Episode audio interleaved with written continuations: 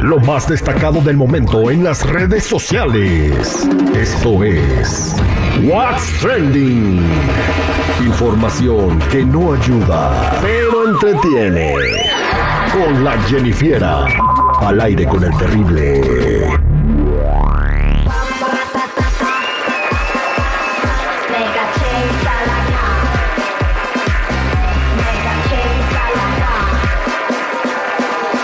Estamos de regreso al aire con el Terry al millón y pasadito y es hora de platicar con la Jenny Fiera que no se sale de las redes sociales, ahí todo el día píquele, píquele en el TikTok, en el Instagram, pero sabe lo que está trending y viene aquí a platicárselo. Bienvenida Jenny Fiera de nuevo con tu trending. Exactamente, bueno, vámonos recio. Y es que la alcaldesa de Tijuana, Montserrat Caballero, aseguró que Peso Pluma canceló el concierto que tenía programado en Tijuana, como dicen, el miedo no anda en burro, ya que recordemos que había recibido amenazas de muerte supuestamente firmadas por el cartel de Jalisco Nueva Generación y que supuestamente había tomado algunas precauciones como de que según ya tenía, había agregado personal de seguridad y que utilizaba según una eh, chaqueta blindada y no sé qué tanto. Y que andaba con los apóstoles. Ah, que andaba con los apóstoles y todo ese show.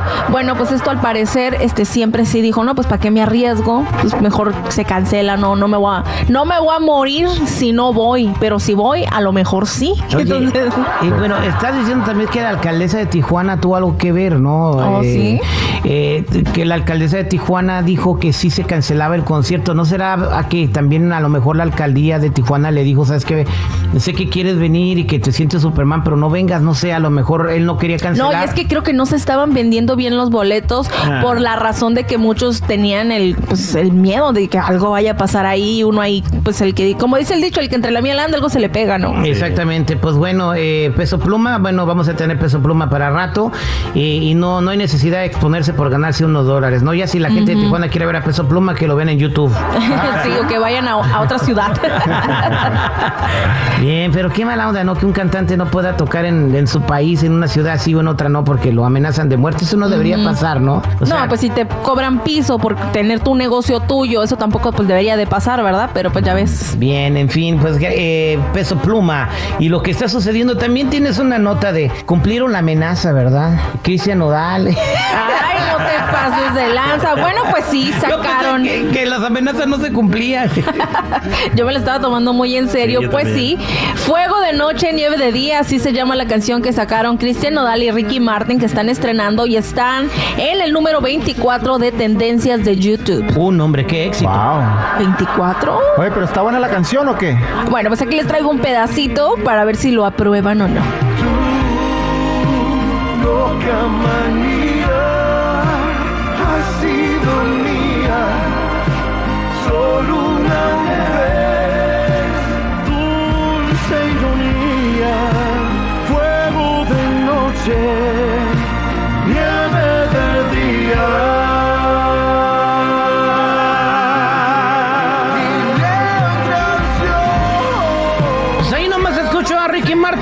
No, no, al principio. No, el que estaba cantando anteriormente era Cristian Nodal. Para mí, esa canción en lo personal y vívoramente hablando, le quedaba perfecta solamente con Nodal. O sea, como que para mí Ricky Martin sale sobrando. Pero es que esa, esa canción ya fue, un- ya fue un éxito con Ricky Martin. Sí. Esa canción ya, ya, ya es un Por cover. eso, o sea, es como que para mí lo hubiera hecho solo Nodal, no, no tenía la necesidad. Exactamente, ¿no? Y bueno, también vamos a decir que Ricky Martin ya no es el artista más exitoso, o sea, Ujú, ya, ya- el o sea, más buscado. Lo traes al, al, al, al Farallón y a lo mejor no hace sold out. Ah, No, pues ¿quién no. sabe? Pues, quién sabe, gratis. Oye, no sé, no sé, pero que vaya a haber bueno. un romance aquí, ¿verdad?